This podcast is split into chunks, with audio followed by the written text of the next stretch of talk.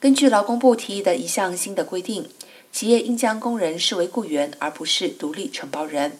劳工部表示，新规定将考虑工人的易损率、工作投入度、对雇主的依赖度、长期受聘、从事的工作是否为雇主的重要业务服务等因素，以便能让工人获得更多的福利和法律保护。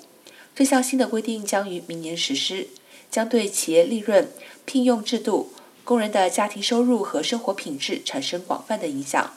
企业今后将更难将工人视为独立承包人，轿车、送货和依赖散工的公司将面临重组。